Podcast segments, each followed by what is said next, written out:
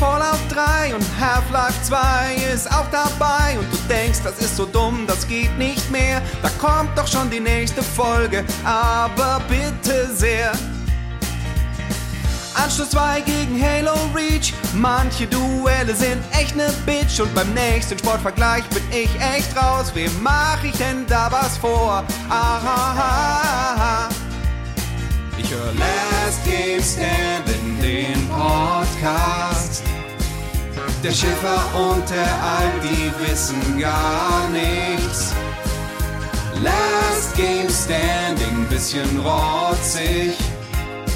Aber ich höre trotzdem jede fucking Folge.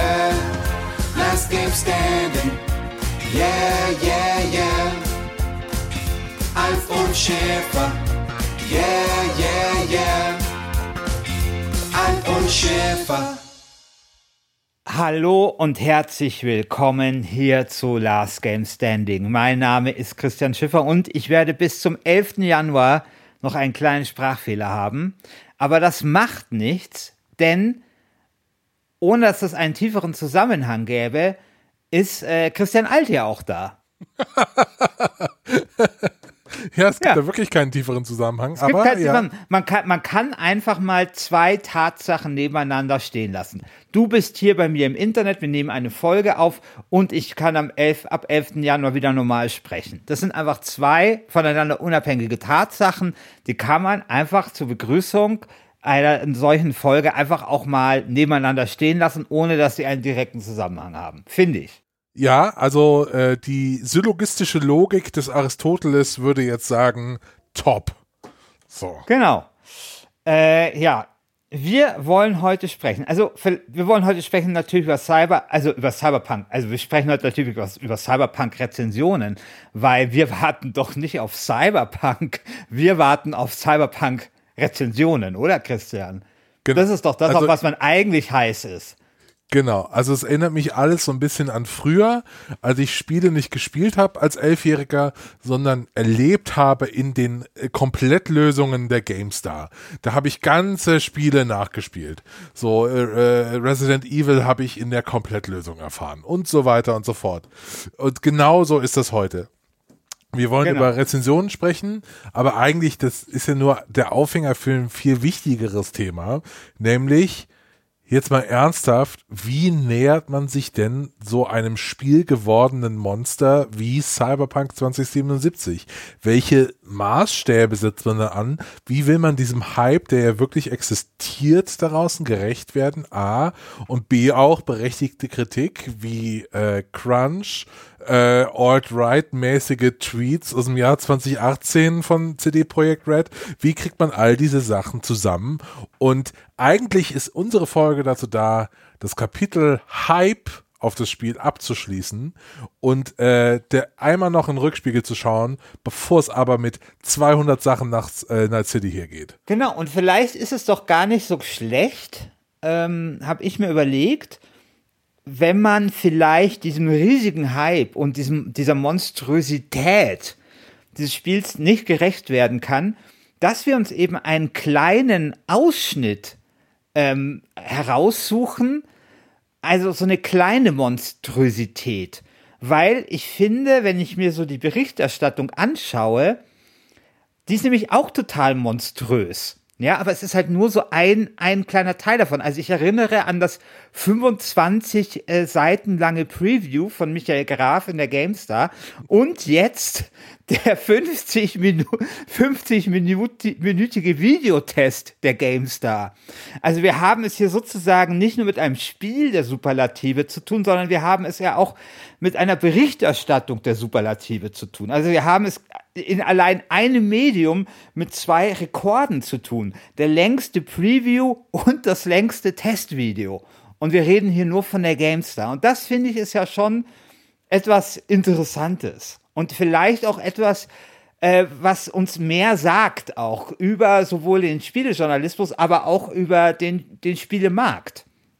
Ja, äh, das, das stimmt, wobei ich da jetzt erstmal äh, äh, so ein bisschen, also meine Meinung ist, ich mag den, äh, die, die Kollegen sehr, sehr, sehr, sehr gerne, aber ich finde, es muss auch nicht der 25-seitige äh, 25 Test sein, äh, die 25-seitige Preview sein.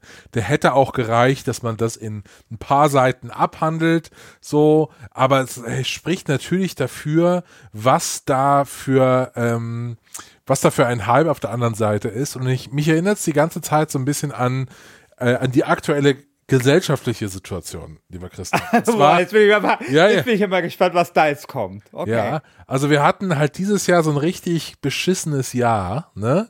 Und jetzt, also so auch, auch in der Wirtschaft, der, dem Einzelhandel ging es dieses Jahr echt schlecht.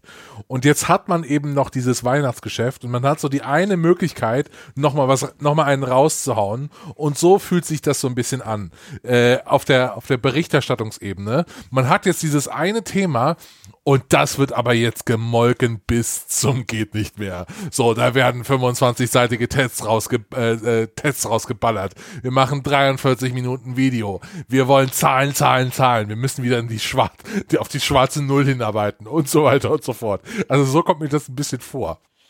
Also ich fand ja das äh, Problem an diesem 25-seitigen Preview, der, das toll, toll geschrieben war und der Micha war ja hier auch zu Gast und wir schätzen den ja sehr. Aber das Problem war, dass du hast diese 25 Seiten gelesen und am Ende war dann der Meinungskasten und dann steht da drin, ja, ich weiß auch nicht, ob es gut wird. das ist, das ist ja irgendwie, finde ich, das Problem, dass quasi dieses Preview-Ding die ganze Zeit so eine Karotte ist, also eine überdimensionierte Karotte. Ich glaube, wir haben noch nie so eine dicke, fette Karotte vor der Nase gehabt, über mehrere Monate. Aber niemand hat mal gesagt, ist diese Karotte jetzt eigentlich wert, dass wir hier ihr permanent hinterher lechzen und uns der Sabber rausfließt, ja? Und das, das ist ja das Ding. Und ich meine jetzt auch mit dem Video, mit diesem Testvideo, da muss ich auch sagen, also weißt du eigentlich, ob es schon eine Zusammenfassung des 43-minütigen Testvideos gibt? oder, oder zumindest ein Testvideo des Testvideos. Das fand ich ja nicht schlecht. Es war ja kein Testvideo, es war ein Testfazit, ja, die reden zu dritt. Und von daher kann ich das so, schon okay. verstehen. Genau. Ähm, Ach ist, so, fuck, dann ja. habe ich das bei Twitter völlig falsch verstanden. Ja, die reden okay, 43 ja, Minuten ja. über, über ihre Testerfahrung. Aber tatsächlich. Ach so, ja gut, das ist ja dann quasi ein Podcast mit Video. Ach, ich dachte, ja, ich ja, ja, ein genau. richtiges genau. Testvideo gemacht. Ja, okay, dann, äh, dann klappt jetzt meine, meine ganze Prämisse für diese Sendung sang- und klanglos zusammen. Okay. Nun gut. Ist okay. Äh, nee, aber tatsächlich, ich, irgendwie, ähm, die Gamestar hat vor zwei Wochen in ihrem Podcast, den ich auch sehr, sehr empfehlen kann an dieser Stelle, hey, hört mal einen anderen Podcast, nicht nur den hier. So, warum hört ihr nur diesen einen Podcast? Hört auch mal den Podcast von der Gamestar. Das kleine aufstrebende Medienunternehmen Gamestar. Ähm, da in diesem Podcast ging es ähm, um darum, ob Cyberpunk äh, den Erwartungen gerecht werden kann. Und natürlich ist auch die Frage, wer schürt denn diese Erwartung? genau. Wo kommen die denn her? Ja, das ist total der Mindfuck. Also es ist so wie, ähm, hast du schon mal LSD genommen, Christian? Also bei LSD habe ich gehört, ähm, wenn du so ein bisschen schlechteren Trip hast, dann hast du so ein Gefühl der Unentrinnbarkeit. Also du willst nicht an etwas denken und dann denkst du, ähm, daran, wie du nicht an etwas denken möchtest. Weißt du? Ja. Und permanent beißt sich so die Katze in den Schwanz und verschlingt sich selbst. Weißt du? Und so ein bisschen fühlt sich das für mich an. Also man ist so, man, man spricht über etwas, wo man so massiv Teil davon ist. Und ähm, was ich übrigens auch ein bisschen geil fand, also gerade bei der GameStar, sie haben dann so einen Bericht auch gemacht ähm, über die internationalen Wertungen und dann schreiben, also der Metascore von Cyberpunk PC-Version ist ja 91 und dann hat die GameStar fast schon so ein bisschen also triumphierend geschrieben, dass die GameStar auch genau eine 91 gegeben hat. so nach dem Motto so, wir sind äh, quasi, also wir repräsentieren auch, also wir haben richtig gelegen, wir repräsentieren fast schon so ein bisschen so den Schnitt aller Meinungen. Und das fand ich irgendwie auch ganz, das fand ich ganz nett eigentlich so. Also wir. Wir sind das Volk. Die Games, die Games, Sag's doch. Genau, genau. Die Games liegt genau auf dem Durchschnitt. Und das fand ich ja, der stimmt, der Durchschnitt übrigens, der ja ein bisschen äh, zu gering ist, zumindest wenn es nach den Aktienmärkten äh, geht. Ich möchte daran erinnern, dass wir ja immer noch eine CD Projekt Aktie halten, weil die Community ja in weiser Entscheidung, muss man sagen, äh, damals, weil wir die erste Folge geile Gaming Aktie gemacht haben, sich dafür entschieden hat, dass wir eine CD Projekt Aktie kaufen und die Aktie ist gesunken nach diesem nach diesem Metascore und äh, Analysten, also das ist auch so geil, wenn du plötzlich so Analysten hast, die sich so, weißt du, so von JP Morgan oder irgend so ein Scheiß, die sich dann plötzlich zu Metascores äußern und was das jetzt für den Aktienkurs bedeutet. Ja, und da hat eben dann so ein, so ein Analyst gesagt, ja, also da hätte man halt schon mehr erwartet und 91 ist zu wenig. Und wir hatten ja kurz uns überlegt, lieber Christian, ob wir nicht die Folge machen, geilste, äh, geilste Cyberpunk 2077 Verschiebung, weil da gab's ja ein, da gab's ja einige. Und ich bin der Auffassung, wir machen diese Folge nicht, aber ich möchte meine Auffassung trotzdem hier zum Besten geben. Ich bin der Meinung, die letzte Verschiebung war die geilste. Und zwar aus zwei Gründen.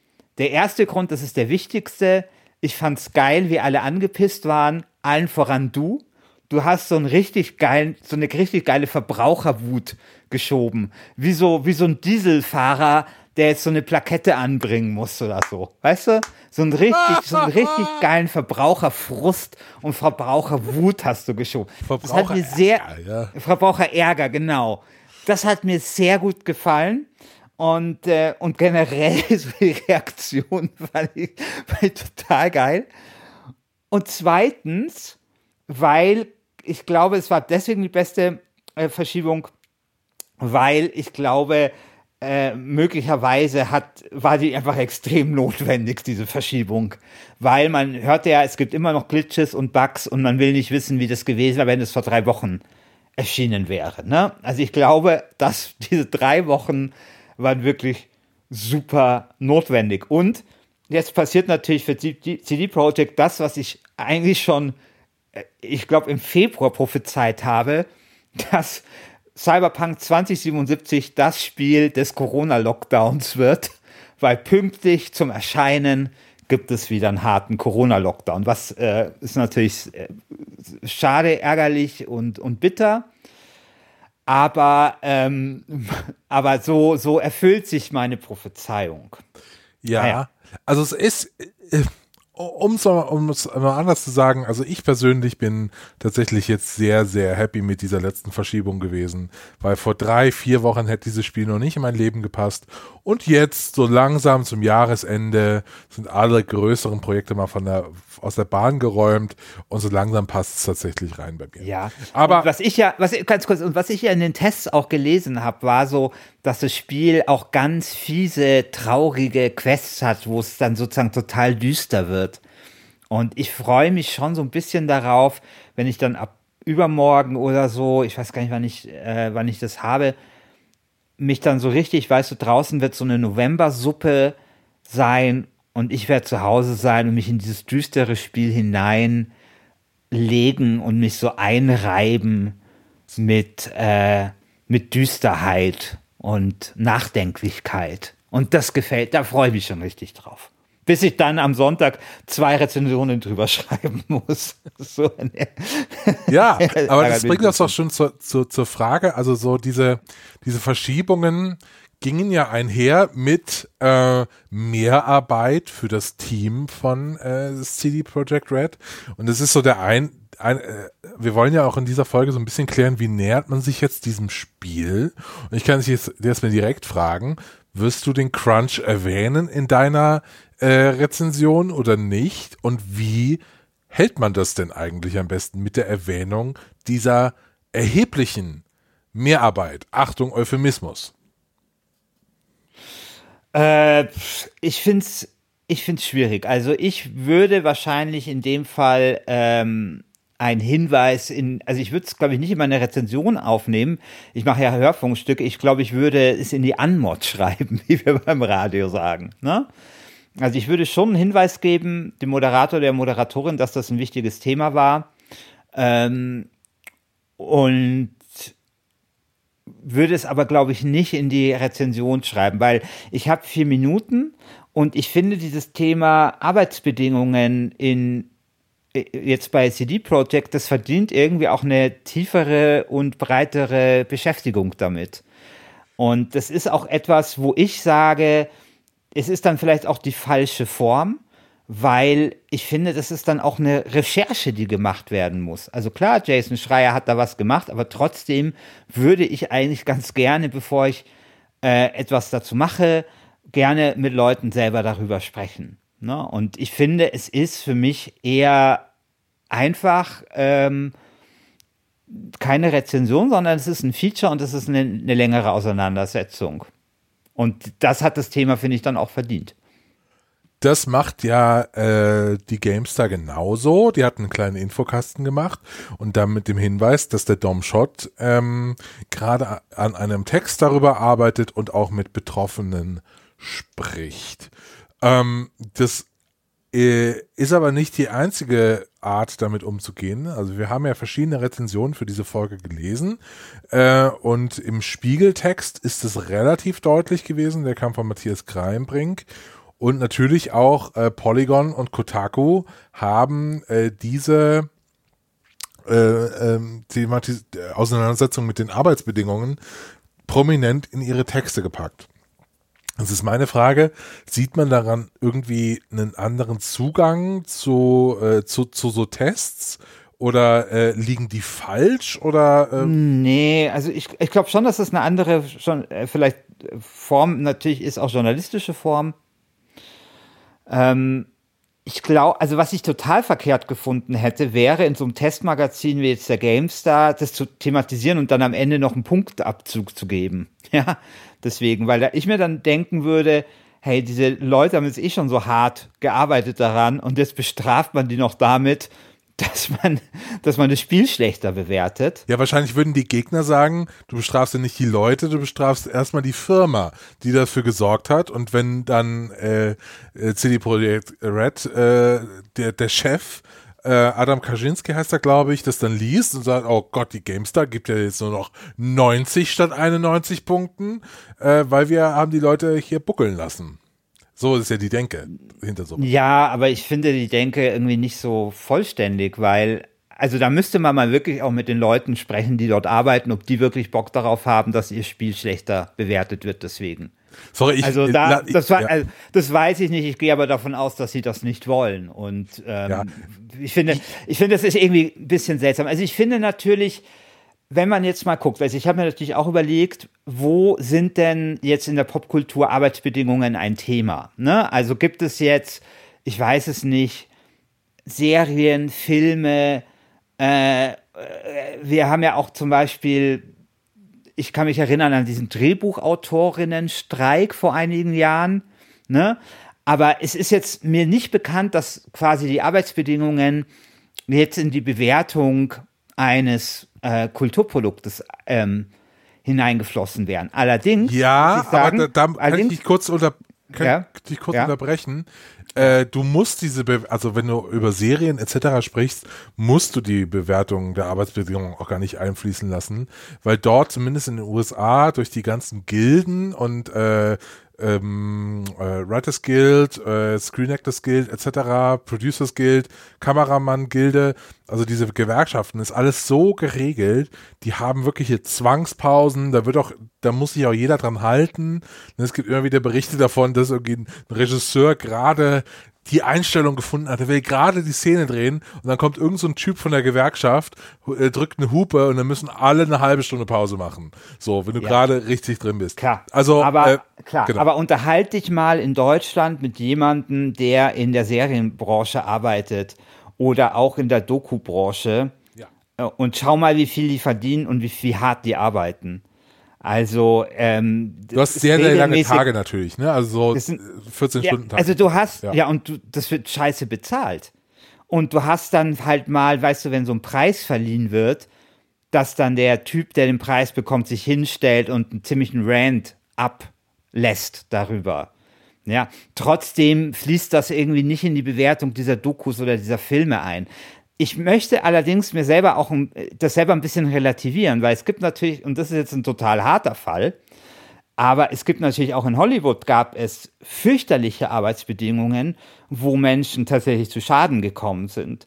Und mir fällt tatsächlich weit in der Vergangenheit, aber äh, du weißt ja, dass zum Beispiel John Wayne äh, an Krebs gestorben ist und es ja große Mutmaßungen gibt, dass das auch daran lag, dass die irgendwie einen Film, ich glaube, der Eroberer hieß er, in so einem Atombombengebiet oder sowas gedreht haben. Das war so ein Chindis Khan-Film. Und dann haben die da alle Krebs bekommen. ja. Und ja, und ich meine, jetzt überleg dir mal, ähm, sowas würde heute passieren. Du könntest natürlich nicht äh, diesen Film einfach so besprechen, ohne dass du das erwähnst. Ich weiß, das ist jetzt äh, viel, also das bei CD Projekt ist krass, das ist jetzt aber noch mal viel, viel krasser, ja. Aber mir geht es hier ganz absichtlich um eine Extrapolation, um ein extremes Beispiel, um mir zu überlegen, ähm, sozusagen, weil ich mir das an so einem extremen Beispiel dann vielleicht so vergegenwärtigen kann, das Prinzip zumindest und die prinzipiellen Abwägungen. Und ich glaube, deswegen würde ich sagen, dass so wie das die Games da macht, ist es richtig. Also einen Test zu machen, einen Kasten zu machen und nachzulegen mit einer tieferen Recherche. Und das finde ich, finde ich so okay.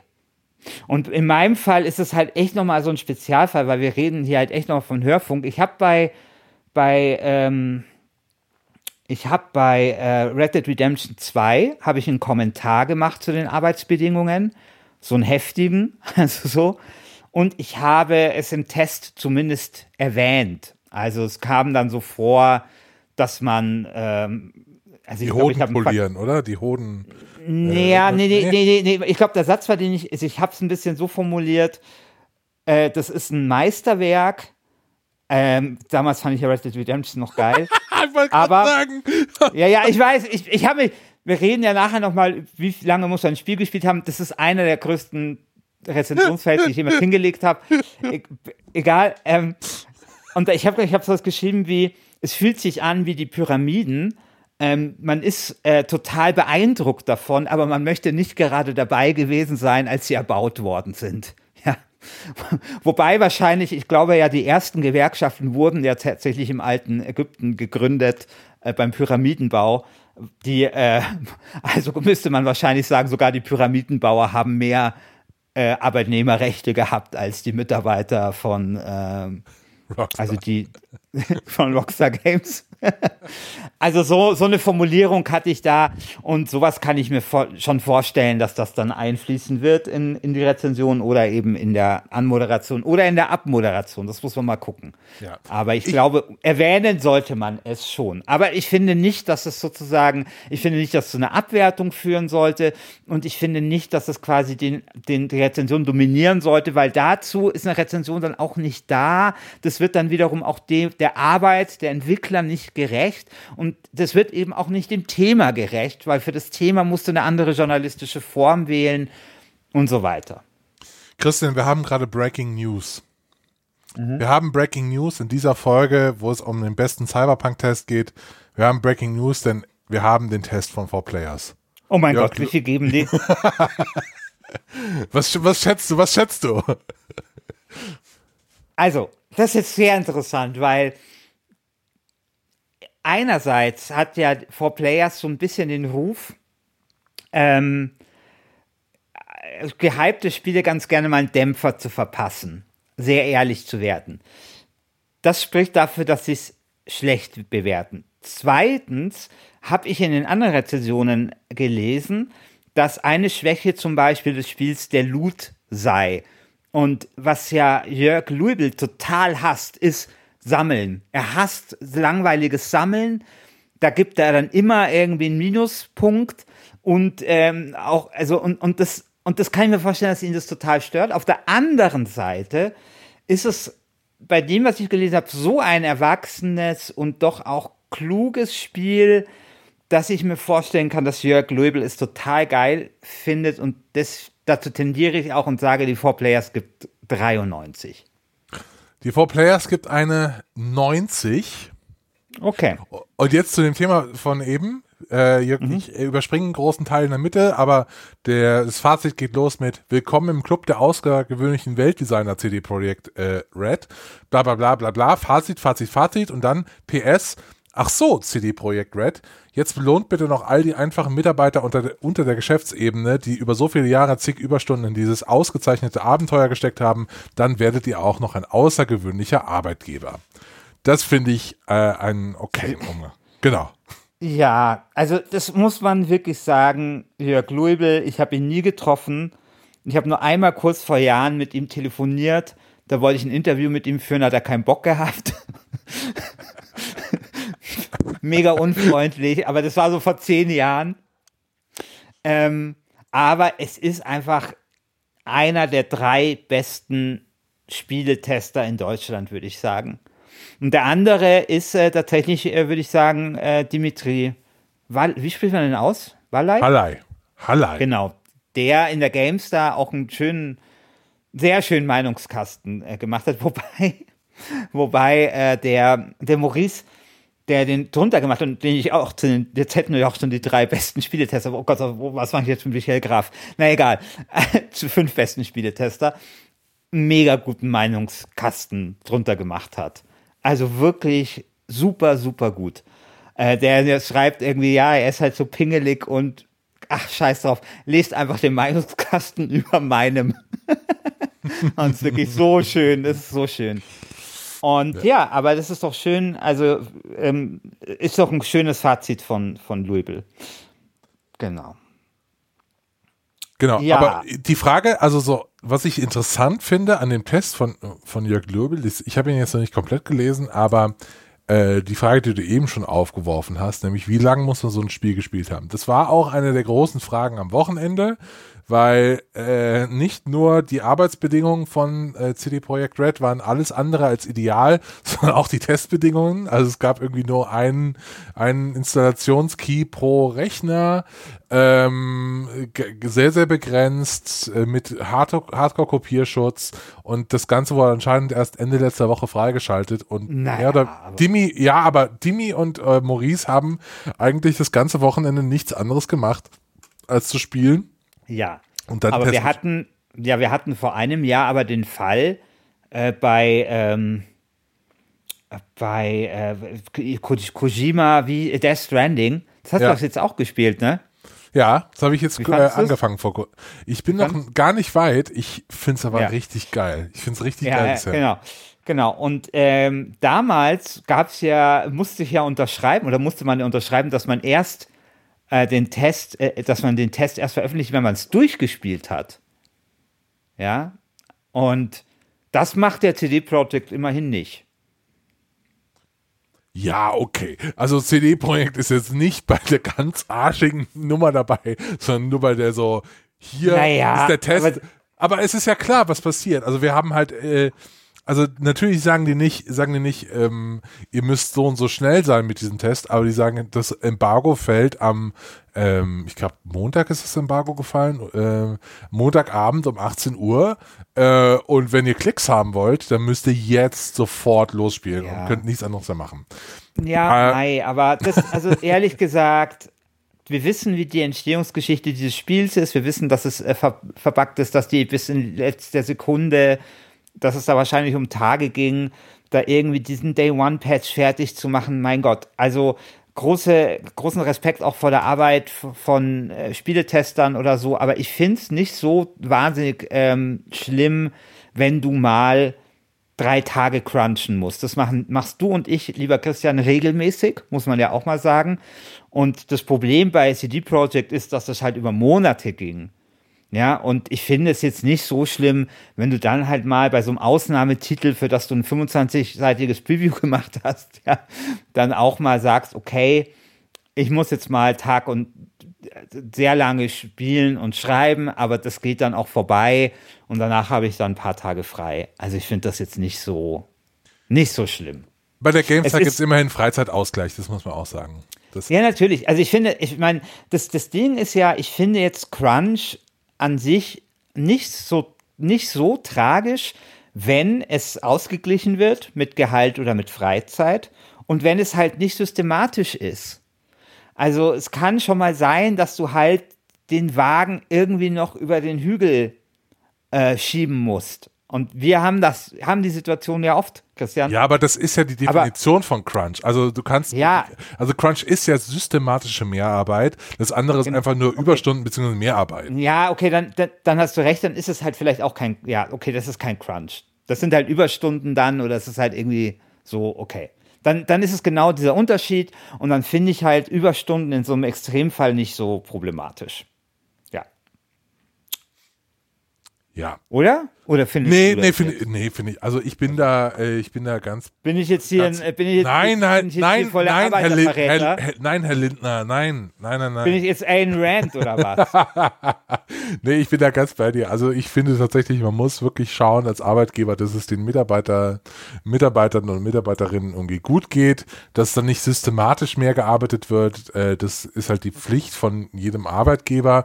Äh, aber tatsächlich, jeder von uns hat schon mal eine, äh, eine Phase erlebt, wo man jetzt auch mal anpacken musste, weil, aber dann ist auch wieder gut. Und so dieses, diese, die, dieser Horizont muss immer da sein, ne? Also dann ist wieder gut. Ich erinnere mich noch ein bisschen, als meine ich bin ja, ähm, ich bin ja der Älteste bei uns in der Familie und als meine, als sein Bruder geboren wurde, äh, dann habe ich alle paar Wochen von meiner Mutter gehört, bald ist vorbei. Also so, äh, ja, der, der muss nur drei Monate alt werden. Dann ist vorbei, dann wird wieder besser. Und dann, wenn der ein Jahr alt ist, dann, dann wird das alles besser. So, wenn der drei ist, dann wird das besser. So, und dann wurde es auch gut. Ab drei oder so ging es dann, glaube ich, mit der Arbeitsbelastung meiner Mutter dann, äh, äh dann wieder.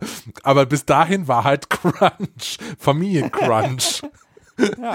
Und diese, diese Perspektive hat sich halt nie eingelöst. Aber ja, es ist halt, ist, halt, ist halt wie Corona, weißt du? Es ist, ja. irgendwie, es ist irgendwie, äh, ja. Genau. Naja, okay, ja, ähm, über was möchtest du denn noch sprechen? Du wolltest, glaube ich, äh, wollen wir über über diese epileptischen Anfälle sprechen. Ja, du diese drei, auch, genau. du diese drei Tweets noch erwähnt mit der Alt-Right.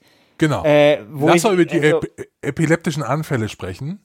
Ähm, das finde ich, fand ich total interessant. Also alle, für alle, die es nicht mitbekommen haben, äh, ich glaube, Cyberpunk 2077 wird uns das restliche Jahr, also uns als ähm, interessierte äh, Leser und LeserInnen von äh, Games-Medien äh, beschäftigen, noch und nöcher, weil wir immer irgendwie was Neues wahrscheinlich in diesem Spiel finden werden. Das erste, was jetzt gefunden wurde, äh, ist, dass dieses Spiel epileptische Anfälle, Anfälle auslösen kann, beziehungsweise schreibt es eine Epileptikerin äh, bei, ich glaube, es war Game Informer, äh, und das ist jetzt nicht, geht tatsächlich über das Maß hinaus, indem man diese Warnungen kennt. Also immer, wenn ich meine Playstation anschalte, kommt ja natürlich so ein, hey, übrigens, Spiele haben blinkende Lichter, wenn du Epileptiker bist, bitte achte auf dich und so weiter und so fort. Nämlich anscheinend soll der Beginn dieser Braindance-Sequenz äh, also diese Sequenz in dem Spiel, wo man äh, Erinnerungen von anderen äh, nachspielen kann, ähm, wenn du dir so das Gerät im Spiel aufziehst, soll das Muster, das dann so ein Lichtmuster, ähm, soll nach, dem nachempfunden sein, wie so ein typischer Test bei einem Neurologen ist, um eine Episode auszulösen. Ähm, also so rot-weiß blinkende Lichter. Und das ist natürlich ein äh, Epic Mega-Fail, ein äh, Fail, der auf Twitter gestern dazu gesorgt hat, dass Leute gesagt haben, hey, Abwertung, bla. Und da würde ich halt sagen, das ist jetzt natürlich relevant für diese Folge, würde ich sagen, nein, du musst da keine Abwertung äh, äh, machen, beziehungsweise ähm, das musst du ja erstmal finden als Tester. Wie man das lösen könnte, dazu komme ich gleich noch. Und das zweite, was heute passiert ist, ist CD Projekt, äh, Projekt Red so äh, oh Gott, das tut uns total leid, wir patchen das raus. Was und, wir danken, und wir danken der genau, Autorin. Genau. genau. Was, das fand ich ja einen feinen Zug. Also, ähm, dass die auch da gedankt haben, dass man die darauf aufmerksam gemacht hat. Ja. Also Weil- ich meine, also Genau, ich finde halt tatsächlich, äh, ich fand es deswegen interessant, weil äh, ich finde, das macht so ein, ein schönes Problem irgendwie deutlich, beziehungsweise noch so eine Problemstelle, die Spiele halt auch so haben, nämlich äh, irgendwie Accessibility, ne, kannst du das spielen, wenn du ähm, Einschränkungen hast oder äh, bestimmte Vorerkrankungen. Ähm, und da würde ich mir tatsächlich wünschen, also da finde ich es ein bisschen, bisschen schwierig, wenn das alles die Redaktion abdecken sollte, Ja, weil sowas findest du halt me- meistens auch nur, wenn du eben Betroffener oder Betroffene bist. Dann kannst du ja auch ein Urteil darüber erlauben, ob das jetzt okay ist oder nicht. Aber ich finde da zum Beispiel gut so eine, äh, so wie wir äh, einen TÜV haben, der bestimmte Dinge abnimmt. Ich rede nicht davon, dass Spiele abgenommen werden müssen, aber ich finde so ein Gremium, das sagt, hey, dieses Spiel hat auf einer, so wie der, äh, so wie so ein iFixit-Skala, ähm, wo die sagen, ein Handy ist so und so re reparabel und es ist, je besser äh, du in diesem Score abschneidest, desto besser, äh, desto besser ist es, was man sich dann auf die Packung kleben kann. Also ich finde das schon cool, wenn äh, Ja, aber das die, gibt's ja. Also sowas ähnliches. Also es gibt äh, vom Spieleratgeber NRW eine Seite, die Spiele auf Ex Esse, ich kann das nicht aussprechen, auf Zugänglichkeit. Access, ja, genau. Ja, auf Zugänglichkeit testet. Also tatsächlich, ich glaube, es sind vier Kategorien. Äh, motorisch, sehen, hören und ich glaube auch noch Sprache oder sowas. Also ob das in einer einfachen Sprache ist. Ich habe ja auf der letzten Play, ähm, da ging es ja um auch ex, äh, um Zugänglichkeit von Spielen und ich habe da auch ähm, zwei Panels dazu moderiert und ich fand es mega interessant. Also bei dem einen, da hatte ich mit einer Spielerin, die ähm, sitzt im Rollstuhl und die kann aufgrund einer Muskelschwäche, das fand ich eh auch so interessant, die hat halt super gern Computerspiele gespielt, dann ist diese äh, Krankheit vorangeschritten und dann konnte sie Computerspiele nicht mehr spielen motorisch. Und dank neuer Controller, wo du die ähm, Knöpfe neu belegen kannst, kann sie jetzt wieder ihrem Hobby nachgehen. Das wo man echt sagen muss, wie cool. Ja, also es gibt ja diesen Xbox-Controller. Diesen Elite-Controller. Ah, nee, diesen Nee, nee, Accessibility-Controller, ja, ja, genau. Genau. Und wie cool das ist, dass du quasi durch so, du bringst einen Controller raus und plötzlich können Leute dieses Hobby wieder ähm, genießen und vor allem Leute, die auch noch eingeschränkt sind in ihrer Bewegungsmöglichkeit Möglichkeit oder eingeschränkt werden, glaube ich, muss man ja so politisch korrekt sagen. Und wie cool ist das? Und da war zum Beispiel auch einer, der wirklich vom Hals abgelähmt ist. Und es gibt zum Beispiel so einen Controller, wo du den du mit der Zunge steuern kannst und mit so, äh, wo du durchblas, pusten kannst und, und Luft anziehen kannst und damit kannst du auch dann quasi wirklich Ego-Shooter spielen und sowas. Und Geil. Ja, und das ist also wirklich, wirklich, wirklich, wirklich cool. Also, weil für solche Menschen, ich will auch ein Hörfunkfeature darüber machen, ist das natürlich mega wichtig, also so virtuelle Welten ähm, besuchen zu können. Und diese, ich habe leider ihren Namen vergessen, sonst, naja, ich, hm, äh, ich glaube, ich tue das in den Show Notes vielleicht nachreichen, weil jetzt der Name nicht einfällt. Weil die hat zum Beispiel erzählt, also um mal zu sagen, um mal zu erklären, wie weit äh, Zugänglichkeit halt geht. Ähm, zum Beispiel, es ist ja so, dass du zum Beispiel bei so Aufbauspielen, wie zum Beispiel, äh, keine Ahnung, Anno hat sie jetzt äh, erwähnt, aber ich kenne bei allen Aufbauspielen genau diesen Punkt, nämlich du kennst doch bei Aufbauspielen, wenn du das Tutorial machst und ähm, so eine dumme Figur will, dass du die Kamera bewegst, ja, Oh. dass du die einmal schwenkst. Ja, ja, genau. Klar, für uns, wir schwenken die Kamera, für die ist es mega schwierig, dieses, diese blöde Kameraschwenkung zu machen. Und dann hast du diese Figur und die sagt dann sowas wie, ma, äh, also weißt du, lacht dich dann aus und so. Oder wird dann ungeduldig. Ja? Also es, und, und das muss man sich mal vorstellen. Also die kann das halt nicht machen. Das heißt, sie kann im Spiel nicht voranschreiten und dann denk, und dann ist natürlich auch noch dieses Tutorial so schlecht im Wording, dass sie dann auch noch quasi angegriffen wird. Ja, also klar, weil die Programmierer nicht daran gedacht haben, dass es ja Leute geben könnte, die motorisch eingeschränkt sind, die das nicht schaffen.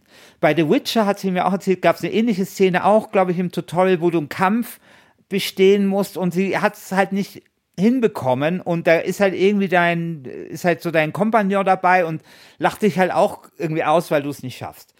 Was ich damit sagen möchte, ist, wenn wir, wenn man, wie Dom Schott hat es, glaube ich, auch im Tweet gefordert, äh, Zugänglichkeit, äh, wenn die jetzt nicht optimal ist, äh, Punkteabzug geben oder Wertungsabzüge, dann müssen wir aber sehr konsequent sein. Und dann gibt es Punkteabzüge bei ganz, ganz vielen Spielen, die wir gar nicht auf dem Schirm haben, wie eben zum Beispiel ein Anno 1900. Und ich finde es deswegen viel, viel besser, wenn man, wie du sagst, ähm, also eben dann diese Seite von, ähm, von Spieleratgeber, ähm, dass sich Leute, die eben auf Zugänglichkeit angewiesen sind, dort informieren können.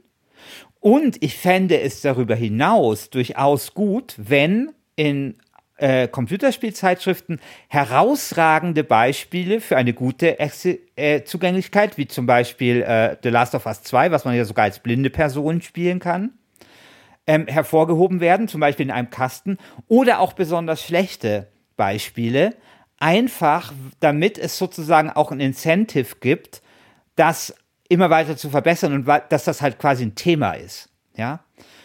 Und das wäre halt so mein Vorschlag. Und ich würde im Übrigen auch sagen, ich würde ja auch so weit gehen, zu sagen, jetzt werden ja auch sehr viele Spiele gefördert mittlerweile in Deutschland mit öffentlichem Geld, dass wenn öffentliches Geld in Spielen drin steckt, dass sowas wie Zugänglichkeit etwas sein muss, was dann auch erfüllt werden muss durch die jeweiligen Unternehmen.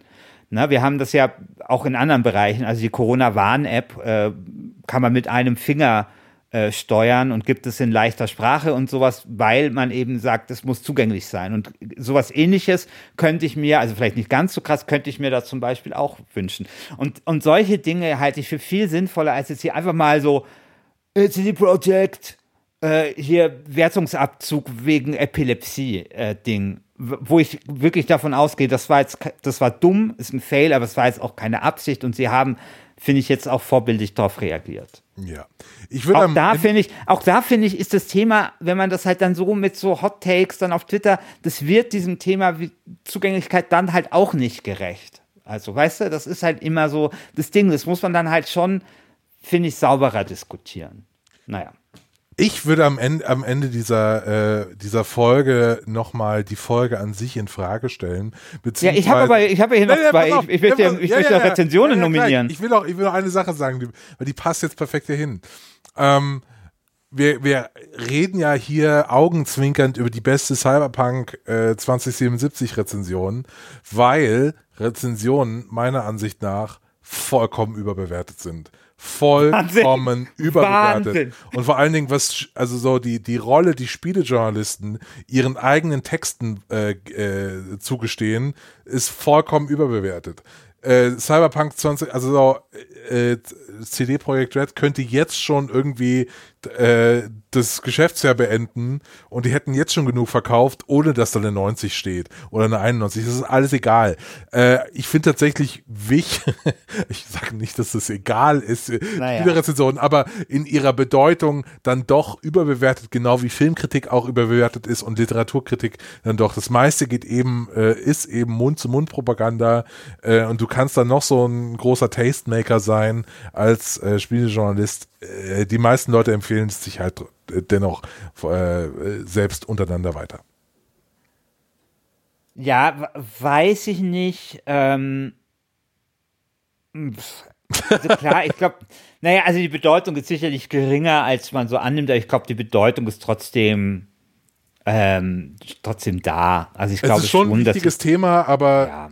es ist jetzt auch nicht das wichtigste Thema. Ich finde tatsächlich, dass man äh, und ich finde da, äh, ich finde da auch einen Ausweg im Spielejournalismus. Also, dass wir alle immer nur so darauf schielen, was steht im Test äh, ist, ja. ist für mich äh, der, der falsche Weg. Also äh, ich finde es eben super cool zu sagen, hey, du kannst den Test lesen, aber hier ist unsere 25-seitige äh, 25-seitige Reportage über die Arbeitsbedingungen bei CD Projekt Red. Dafür nicht 25 Seiten dann. Also, äh, sehr, sehr mir viel würde- interessanter. Mir würde, mir würde der Meinungskasten von Maurice Weber und, und Dimi äh, Dingsbums und äh, Jörg Luibel reichen. Den Test kann man sich sparen und dafür kann man dann die, die Energie und die, das gewonnene Geld in einen schönen Artikel über, über Arbeitsbedingungen stecken. So, so finde ich. Weil ich lese sowieso nur den Wertungskasten, ehrlich gesagt. Also in der Regel, sehr oft. Sehr oft. Voll das Ähm, Outing gerade. Du wolltest über zwei ja. Dinge sprechen. Ne, ich wollte, also erstens wollte ich zwei, zwei äh, Rezensionen nominieren, aber ich wollte auch äh, darüber sprechen, weil du wolltest ja im Vorgespräch darüber sprechen, äh, ob es legitim ist, nach 20 Stunden überhaupt, äh, wenn man jetzt, also ich hatte jetzt vorher gesagt, ähm, klar, also die Tester mussten da durcharbeiten, aber angenommen, man will das nicht und man äh, hat es nur 20 Stunden gespielt, darf man dann so ein Spiel bewerten? Klar. Darüber wolltest du auch diskutieren. Klar, also da bin ich, also ich bin da, ich bin da aber auch schmerzfrei, weil ich eben finde, dass diese, äh, dass der Wert, der in der Rezension zugemessen wird, immer ein bisschen, ein bisschen zu groß ist und auch dieses, ich muss alles bis in den letzten Winkel erkundet haben, das, ich brauche das gar nicht. Also ich will, ich als, ich als Kunde will eigentlich nur so eine grobe Einschätzung. Hey, ist das cool? Ist das nicht cool? Klar sagen dann Spieletester in dem Fall, aber man merkt doch erst ab, also, also in manchen Tests steht zum Beispiel Assassin's Creed Valhalla, äh, aber erst ab der 15. Stunde merkt man, dass das ein Scheißspiel ist und bis dahin ist es cool und das äh, zielt natürlich, natürlich genauso Leute wie mich ab, die das eh irgendwie nicht länger spielen würden oder eh dann denken, ja, passt schon, ist ganz geil. Ähm, aber ähm, ich brauche irgendwie für, für ein grobes Urteil, finde ich, äh, finde ich, reicht auch irgendwie ein, ein angespielt. Und ich finde auch die Textgattung, äh, ich habe mal reingespielt oder ähm, bei, bei The Port heißt das 15 Minuten mit, wo man so eine kurz, also für mich reicht das immer. Ich brauche nicht noch die, das, die Beschreibung der Endquest oder so. I don't care. Ich ja, will noch, also, ja, ja. ich, will- ich will noch über eine Sache mit dir sprechen. Und zwar, aber darf ich dazu was ja, sagen? ja, sag, sag was dazu. Okay, ja, klar. Also, weil ich finde, das hat ja jetzt mehrere äh, Aspekte auch. Also, das eine, was du sagst, kann ich nachvollziehen. Also, wenn der Tester zum Beispiel sagt, ich fand, ich habe 20 Stunden gespielt, ich fand 20 Stunden geil, dann kann man ja immerhin sagen, okay, äh, 20 Stunden wird es geil sein. Ich meine, das reicht mir ja dann vielleicht auch. Ja, oder ich meine, das ist ja, das ist ja schon mal, ne, ist ja schon mal ganz gut. Weißt du, was ich meine? Also so wie du, dass du spielst die meisten Spiele eh nicht weiter, ist auch okay. Wenn, also ich meine, wenn es 20 Stunden trägt, ist doch hier wunderbar. Also ich finde, das ist eine legitime, legitime Haltung, die man dazu einnehmen kann. On the flip side, mein lieber Herr, Uh, der, der Anglist. finde ich, gibt es jetzt zwei Dinge. Ähm, das eine ist dann doch eben Fehleinschätzungen, die man sich leisten kann. Ich habe ja vorher schon gesagt, ich habe die größte Eloge, die ich jemals auf ein Spiel gehalten habe, habe ich auf Red Dead Redemption 2 gehalten. Und das tut mir in der Seele weh. Also ich habe noch nie ein Spiel so abgefeiert. Das ist das, das, das, das ist die größte und beste Eloge, die ich jemals in meinem Leben gehalten habe. Und weil ich das Spiel so beeindruckend fand am Anfang. Und man muss dazu sagen, ich meine, ich mache das ja auch noch fürs, für den Hörfunk, da hat man eh weniger Zeit, weil du musst dann den Beitrag noch produzieren und einsprechen und das ist alles mega mühsam. Und ähm, da ärgere ich mich drüber. Also es ist dann schon ein bisschen so. Und ehrlich gesagt ist mir das das letzte Mal fast ein bisschen wieder passiert, nämlich bei ähm, Watch Dogs 3. Das habe ich besser bewertet, als es war, weil mich dieses London am Anfang so beeindruckt hat. Aber das viel größere Argument, was ich aufmachen würde, wäre, dass das natürlich so ein bisschen triggert oder Spiele auch formatiert möglicherweise. Also dass dann die, die, die Game Designer auf gute Anfänge viel Wert legen, äh, darauf, dass halt wahnsinnig viel Pulver am Anfang verschossen wird. Aber dann das, was wir eben schon auch sehen, was jetzt übrigens auch ein bisschen bei, ähm, bei Yakuza sehe, dass dann halt dieses Midgame darunter leidet. Und das finde ich schon so eine Gefahr. Also wenn halt, wenn, wenn halt jeder irgendwie sagt, mich interessieren jetzt nur die ersten 20 Stunden, dann gibt es vielleicht auch irgendwann keine Motivation mehr, auch die Stunde 40 bis äh, 20 bis 60 Ach, einigermaßen unterhalten. Ich wäre so glücklich, wenn alle Spiele einfach nur 20 Stunden lang wären, das äh, nicht mehr ja, weitergehen klar, würde. Ja, ja, klar. Das fände ich auch cool. Das fände ich auch cool, aber ähm, keine Ahnung, dann, dann sagen vielleicht Leute, okay, ich mache nur die ersten fünf Stunden oder sowas. Also ich meine ja, dieses grundsätzliche Problem, dass du quasi nur einen Ausschnitt des Spiels hast und darauf deine Meinung basiert. Das ist natürlich etwas, das kann natürlich schon, kann ich mir vorstellen, einfach zu schlechteren Spielen führen oder die anders designt sind oder ein anderes Pacing haben, das nicht so gut ist. Also ich will das nur sozusagen äh, ein wenig zu bedenken geben. Äh, letztendlich sind aber dann ja eh auch Leute schuld wie du, die nur die ersten 20 Stunden spielen. Vielleicht. Ich weiß es nicht. Aber das wäre so das, was ich da zu bedenken geben würde. Aber ich, ich würde auch sagen, ich glaube, es kommt natürlich auch ein bisschen darauf an, was es für eine journalistische Form ist. Also wenn wir hier von New Games Journalism reden, wo du ja sowieso sehr subjektiv deine Eindrücke schilderst und sehr meinungsstark und sowas und nicht so sehr um Objektivität jetzt bemüht bist, dann finde ich das noch legitimer zu sagen, äh, man hat das nur angespielt. Oder aber und, und andererseits, wenn man jetzt schönes, schöne Floskeln ein Spiel auf Herz und Nieren testet, ja, wie in der GameStar, dann glaube ich, ist es was anderes. Also da finde ich dann, ist es nicht schlecht, wenn man es durchgespielt hat. Ich würde es jetzt nicht verlangen, aber ich sehe da zumindest ein, eine größere Notwendigkeit als jetzt bei so New Games Journalism Stücken. Ja. Meine Also Meinung. Ich, ich teste Spiele immer nur auf Nieren, äh, Genau. ma meistens, manchmal auch nur auf eine. Äh, und das reicht dann, um im Gürtel Du- ein bisschen was man zu kann mit zu einer. Niere, mit einer Niere kann man ja auch ganz gut weiterleben. Ja, Genau. ja, es geht ja. Die letzte Sache, über die wir noch sprechen können, die können wir auch relativ schnell abhandeln, ist äh, spoilerfrei. Das ist eine Sache, die ärgert mich maßlos, muss ich ganz, muss ich ganz ehrlich sagen. Und zwar, dass alle Texte spoilerfrei geschrieben sind. Ähm, das war damals schon bei, bei den Star Wars-Filmen so. Äh, so- also daran hat es mich am meisten erinnert. Hey, hier ist unsere spoilerfreie Kritik des neuesten Star Wars-Films. Und dann schaust du diesen Film und es ist die, der letzte, das letzte Stück Dreck einfach nur. Äh, der letzte Star Wars war ganz, ganz furchtbar. Und ich habe so den Eindruck, man tut sich da damit keinen Gefallen. Andererseits wollen die Leute alle einen spoilerfreien Text haben, aber für mich ist das nichts. Ich hätte jetzt eigentlich gerne so ein paar Spoiler schon gehabt, dass ich zumindest weiß, um was geht's in diesem Scheißspiel. Dass ich übrigens ab morgen, 5 Uhr morgens, äh, mir mal reinfahren werde, vor der Arbeit noch, damit ich verstrahlt auf der Arbeit sitzen kann. Ja, also ich finde irgendwie so Spoiler, da hat er, das ist finde ich eine sehr individuelle Sache. Also ich bin sehr empfindlich, was Spoiler angeht. Erinnerst du dich an den Typen, der bei Tinder Spoiler zu Game of Thrones reingepostet hat? weißt du, bist bei Tinder, matcht mit irgendeinem Typen und dann kriegst du so einen schönen, äh, darf man das jetzt spoilern? Naja, gut, Game of Thrones hat jeder gesehen, oder? Ja, ja, klar. Also da kriegst du so ein St Stark stirbt übrigens. So. So einfach so in so einer Message.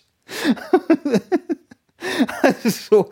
Und ehrlich gesagt, das ist das, das ist das Schlimmste, was ich mir vorstellen könnte. Ich, ich bin bei Tinder und irgendeine, mit der ich da äh, matche, sagt nichts, sondern tut mir einfach einen Spoil Game of Thrones Spoiler einfach reinkopieren. Aber, ähm, also ich finde das hier anders. Es gab ja mal eine Studie, wo, wo rauskam, dass Leute mehr Spaß empfinden, sogar wenn sie spoil gespoilert wurden. Ähm, und ich weiß nicht mehr genau, was die Argumentation war. Äh, Also ich kann dir meine Argumentation geben. Ja. Also wenn ich weiß, wo, äh, grob, in welche Richtung sich eine Geschichte entwickelt, ich bin super gerne gespoilert, dann kann ich mich äh, auf das Handwerk konzentrieren und mir denken, okay, wie erzählen die das jetzt? Wo geht das lang? Ja, aber also ich du brauche wieder so einen Expertenblick. Also Ah, es ging, ja, aber das ist, ja. aber das ist halt wieder, du willst dann wieder so die, den Röntgenblick haben, um auf deine Niere Ja. zu schauen, ja. Ja, genau. Aber also ich, da wurde irgendwie anders argumentiert. Also ich glaube irgendwie sowas wie Vorfreude oder vielleicht wirklich das, dass man sich auf andere Dinge konzentriert. Aber bei mir ist es einfach nicht so. Also ich bin wirklich mega empfindlich, was so Spoiler äh, sind. Mir, ich fand das jetzt schon schlimm genug, dass ich äh, irgendwo gelesen habe, dass es in Cyberpunk ein depressives Taxi geben soll. Ich, ich das hätte ich gerne nicht gewusst. Ich weiß nicht, ich mag das irgendwie total gerne, mich da total, äh, ich glaube, einfach so, so, so, wie, wie eben ich im Gürtel gesagt habe mit Yakuza, einfach, wenn ich gar nicht weiß, was mich da erwartet. Ich habe da einfach so eine Spannung und Vorfreude und, und habe so einen Spaß daran, mich da überraschen zu lassen. Aber ich, vielleicht hast du schon auch recht. Ich meine, die, ich meine, die Leute sind da einfach unterschiedlich. Und, aber ich finde, mit so einer Spoiler-Warnung, da haben wir doch irgendwie eine etablierte, gute Lösung gefunden, oder? Ja, finde ich, find, find ich auch. Also ich finde da, da alles irgendwie spoilerfrei äh, zu halten, auch ein bisschen schade. Ähm, ja. Jetzt ja. nominiere ich, nominiere ich Rezensionen. Jetzt kommen wir zum Thema. Ja, nominiere mal. Also, also ich finde, wir müssen, müssen Four Players nominieren und wir müssen äh, GameStar nominieren. Also ich finde, das muss irgendwie dabei sein. Dann würde ich gerne nominieren eine Rezension von dieser Seite, die immer so, also die mich immer so vom Namen erinnert an so ein Maschinengewehr. VG247.com. Kennst du? ja. ja. Also Videogames 24-7 eigentlich, aber ich lese da immer so ein Maschinengewehr. Äh, also du weißt ja, Christian, ich bin ja einfach, wie soll ich denn sagen, ich bin ja ein sehr einfaches, äh, einfach gestrickter Mensch. Ich kann mich ja über einfache Dinge freuen und da findet sich diese schöne Beschreibung in dem Text, also er hat fünf von fünf Sternen gegeben übrigens, dass ähm, man dieses Spiel vielleicht nicht Weihnachten spielen sollte, weil sich in dem Spiel mehr Dildos befinden als äh, Plätzchen unterm Weihnachtsbaum oder irgendwie so ein Vergleich wird aufgemacht. Und das fand ich so ganz schön, so dieser, dieser Weihnachtsvergleich und dass das Wort Dildo vorkommt. Deswegen würde ich das sehr gerne nominieren.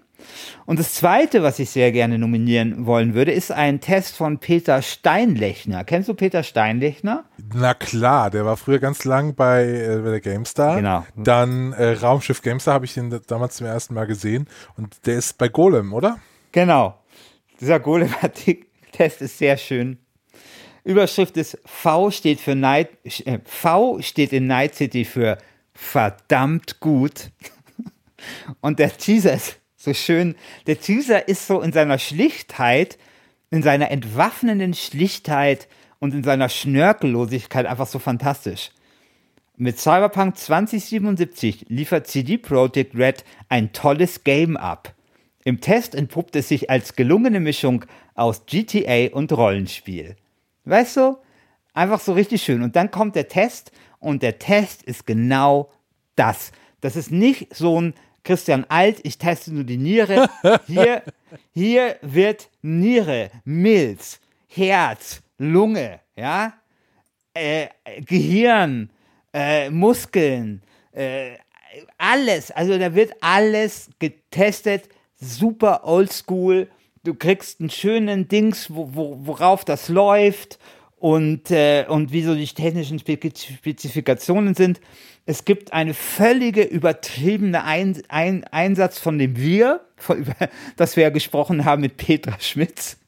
Und ich genieße das sehr. Das ist äh, Computerspieljournalismus, wie er eben auch sein kann. Ja? Äh, ich nominiere äh, den Text von Polygon. Okay. Den Text, den Text von Polygon mit der Überschrift Cyberpunk 2077 is Dead Rock, not New Wave.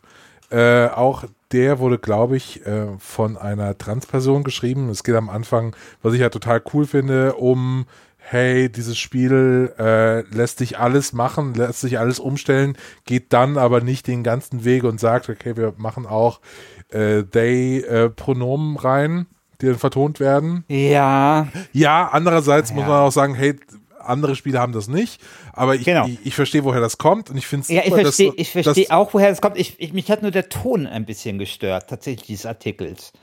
Ja. Also, weil das halt so fordernd war und so ein bisschen passiv-aggressiv. Ich bin auch gar Ich nicht bei dir.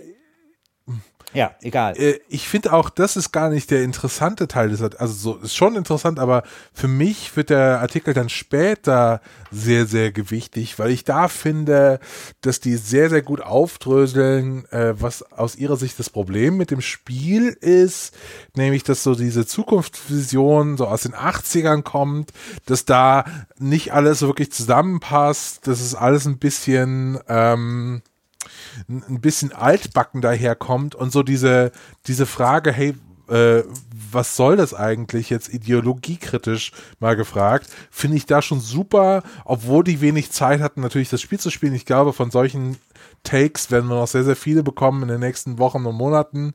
Äh, aber das fand ich jetzt schon mal einen eher interessanten ersten Aufschlag. ja, ja. Der Erstaufschlag. Es ist so, das ist so ein super Journalistenwort. Der Erstaufschlag. Meine Fresse. Das ist genau sowas wie, wir drehen das Thema weiter. Ja, ja, so. genau. Oder, oder haben, wir haben doch damals das Thema schon verhandelt. Oder so. Also, der Erst, ein schöner Erstaufschlag. Äh, ja, gebe ich dir recht. Gebe ich dir recht. Ich, genau. Also, ja, stimmt. Gut. Also, ich fand auch den Text und ich fand diese Beobachtung, äh, fand ich auch lesenswert. Genau. Genau. wie übrigens den ganzen Text, also auch diese Transgender-Thematik, also der Blickwinkel, äh, den finde ich auch durchaus lesenswert. Genau. Äh, und ansonsten hätte ich natürlich auch die GameStar nominiert. Also es wären meine zwei Nominierungen gewesen, die GameStar und der Artikel von Polygon. Ähm, Die GameStar kriegt den, also wenn wir jetzt Unter, den Untertest machen würden, bester Meinungskasten. was? Dann- Kannst du es nochmal sagen? Wenn wir den, wenn wir den Sub, äh, Sub-Test oder Su- äh, Sub-Umfrage machen würden, bester Meinungskasten, dann glaube ich, wäre das ein totaler Durchmarsch für Moritz Weber. Aber der Meinungskasten gehört ja zum Test mit dazu und insofern äh, Ja, der ist halt glaube ich, ist das, ist das ein Kandidat auch tatsächlich für hier einen Triumph. denke ich auch. Ähm, ich bin total gespannt, was die äh, Community äh, sagt. Äh, wie gesagt, äh, ein eher, eine eher augenzwinkernde Folge, eine augenzwinkernde Abstimmung. Wir wollten eigentlich das Thema Cyberpunk-Hype beenden. Wir, kann man sagen, dass wir eigentlich mal einen Cyberpunk-Podcast machen wollten, den aber nicht gemacht haben, äh, weil keine Zeit und äh, schlechte Arbeitsbedingungen und wir haben uns dann dagegen entschieden. Ja, ich hätte ihn aber im Nachhinein schon gerne gemacht. Also es gab einfach viel zu diskutieren, es gibt jetzt viel zu diskutieren. Aber egal, aber weißt du, was wir nicht, was wir auch nicht gemacht haben, lieber Christian? Wir wollten eigentlich ein sogenanntes Backselling machen, wie das in der Fachsprache heißt, nämlich ein bisschen darüber sprechen, wie ihr da draußen in den letzten Bonusfolgen abgestimmt habt. Wir hatten ja sehr interessante Ergebnisse. Also ich möchte nur sagen, was stark hat sich als, als bestes Sims-Add-on durchgesetzt, lässt grüßen als äh, nervigste äh, Games-Journalisten-Floskel, Games-Journalistinnen-Floskel. Und darüber wollten wir ein bisschen sprechen. Es ist die Sendung aber schon ein bisschen lang, deswegen nur der Hinweis. Es gibt ja zu diesem Podcast zwei Dinge, die niemand weiß oder zwei gut gehütete Geheimnisse. Das erste gut gehütete Geheimnis ist, dass wir auch auf Patreon sind. ja, was wir so gut wie nie sagen. Wir sind auf Patreon. Und das zweite gut gehütete Geheimnis ist, dass ich äh, jedes Ergebnis, das ihr da draußen fällt, in das offizielle Last Game Standing Wiki eintrage. Das heißt, eure Entscheidungen sind für die Ewigkeit. Und das wiederum heißt, dass wenn ihr jetzt zu Hause sitzt, diesen Podcast gehört habt, ins Forum geht, wo die Abstimmung stattfindet und euch wie jedes Mal ausgiebig den Kopf darüber zermartert, für was ihr jetzt stimmen sollt und euch diese Entscheidung belastet, mitnimmt und ihr manchmal vor der Verantwortung zusammenzubrechen droht, vor der Last, die auf euren schmalen Schultern liegt, dann äh, tut euch in Erinnerung rufen, dass eure Stimme, was eure Stimme wichtig ist, zählt und ich am Ende den Sieger in das offizielle Last Game Standing Wiki eintragen werde. Und das sollte doch dann für einiges äh, entlohnen. Ende der Geschichte. Sehr, sehr schön. Ähm, ich würde So. sagen, ich, also dafür, dass ich dachte irgendwie am Anfang, ja gut, wir reden mal 20 Minuten oder so, haben wir jetzt über eine Stunde gebraucht. Ich bin sehr irritiert, ob unserer Zeitplanung oder meiner Zeitplanung. ähm, aber dann lasst es doch an dieser Stelle beenden. Wir hoffen, ihr habt eine gute Zeit und äh, Sagt uns doch, wie ihr, wie ihr Cyberpunk findet. Also ich werde ab morgen früh tatsächlich spielen. Ich werde auch im Forum, war ich schon eben unterwegs im äh, äh, Cyberpunk 2077. Genau, Lipardos, Lipardos hat was, an, hat was an. ja, genau. Da war ich schon unterwegs und habe schon abgestimmt, aber ich äh, be- beteilige mich gern bei äh, Diskussionen und Spekulationen, äh, weil ich muss, ich muss zugeben, ich habe richtig, richtig Bock auf das Spiel. Äh, ich bin sehr, sehr gespannt, wie das wird. Und mein Gott, sogar Jörg Lulbel gibt eine 90. Wie schlecht kann das schon sein? Zückt, zückt, zückt eine 90. Ja, genau, ja.